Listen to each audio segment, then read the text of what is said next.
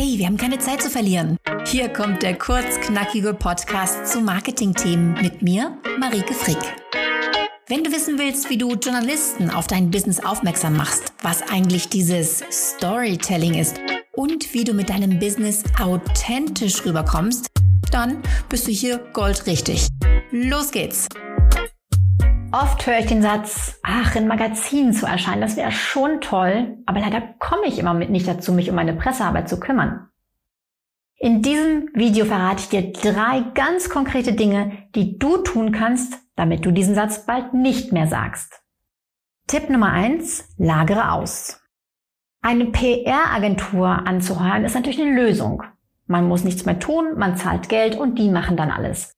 Trotzdem würde ich dir davon eher abraten, denn Journalisten haben immer lieber Kontakt mit demjenigen, der in der Zeitung erscheinen soll, der im Magazin erscheinen soll. Die wollen den direkten Kontakt. Außerdem hm, wenden viele PR-Agenturen leider noch ziemlich antiquierte Methoden an, indem sie einfach Pressemitteilungen raushauen und das funktioniert meistens nicht. Was aber kannst du auslagern?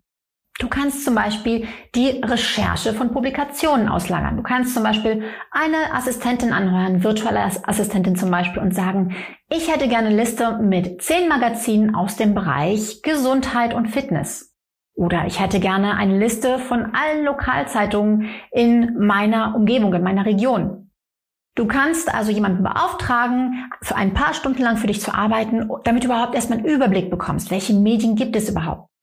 Das zweite, was du auslagern kannst, ist die Adressrecherche. Also wenn du rausfinden willst, welcher Journalist beschäftigt sich denn bei Magazin XY mit Karrierethemen, mit Gesundheitsthemen, dann kannst du jemanden daran setzen und sagen, ich möchte jetzt wissen, bei diesen zehn Publikationen, die ich mir ausgesucht habe, wer ist da für Karrierethemen zuständig? Und dann kann diese Person das für dich rausfinden. Da sparst du unheimlich Zeit. Das ist wirklich das, was am zeitintensivsten ist, wo ich auch ganz viele sehe, die daran scheitern, die gerne Pressearbeit machen wollen, aber weil sie diesen ersten Schritt nicht schaffen, die Recherche von Publikationen und von Adressen, ja, bei denen scheitert es leider daran und die kommen dann nie zu Potte.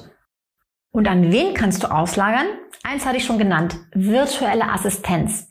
Virtuelle Assistenten findest du überall im Internet. Einfach mal googeln. Das sind Menschen, die können auch in Bali sitzen. Meine Assistentin sitzt in London. Du gibst die Aufträge einfach stundenweise ab und besprichst ein ganz konkretes Ziel, das du erreichen möchtest. Eine virtuelle Assistenz ist eine gute, kostengünstige Möglichkeit für dich, die Pressearbeit zu erleichtern.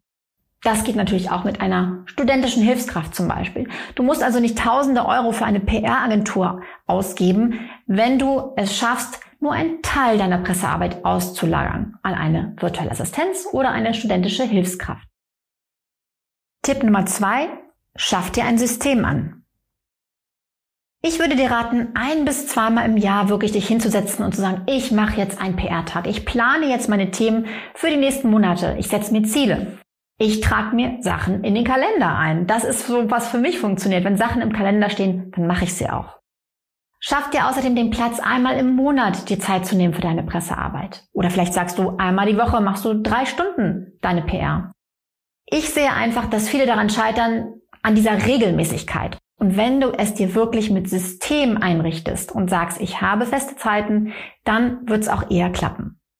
Tipp Nummer drei, such dir eine Gruppe. Wenn du Sport machen willst und nie dazu kommst und immer dein innerer Schweinehund gewinnt, dann ist natürlich der nicht so geheime Geheimtipp, dass du dir eine Gruppe suchen solltest. Mit festen Terminen, sodass du dann auch wirklich gehst. Das gilt auch für deine Pressearbeit. Such dir Menschen, die auch Pressearbeit machen wollen. Und trefft euch gemeinsam und sei es nur virtuell und arbeitet gemeinsam an eurer Pressearbeit. Legt Termine fest und sagt, wir treffen uns in zwei Wochen wieder und dann gehen wir den nächsten Schritt zusammen. In einer Gruppe etwas zu tun hilft nicht nur bei Sport. Wir sind alle Menschen, wir haben alle viel zu tun. Und ja, wir alle haben innere Schweinehunde. Feste Termine und eine feste Gruppe hilft da so ein bisschen, das zu umgehen. Wenn du jetzt noch mehr darüber wissen willst, wie richtig gute Pressearbeit geht, dann geh auf meine Webseite wasjournalistenwollen.de und hol dir gern mein kostenloses 10-Tagestraining. Da bekommst du viele weitere wertvolle Tipps, wie du Journalisten richtig kontaktieren kannst.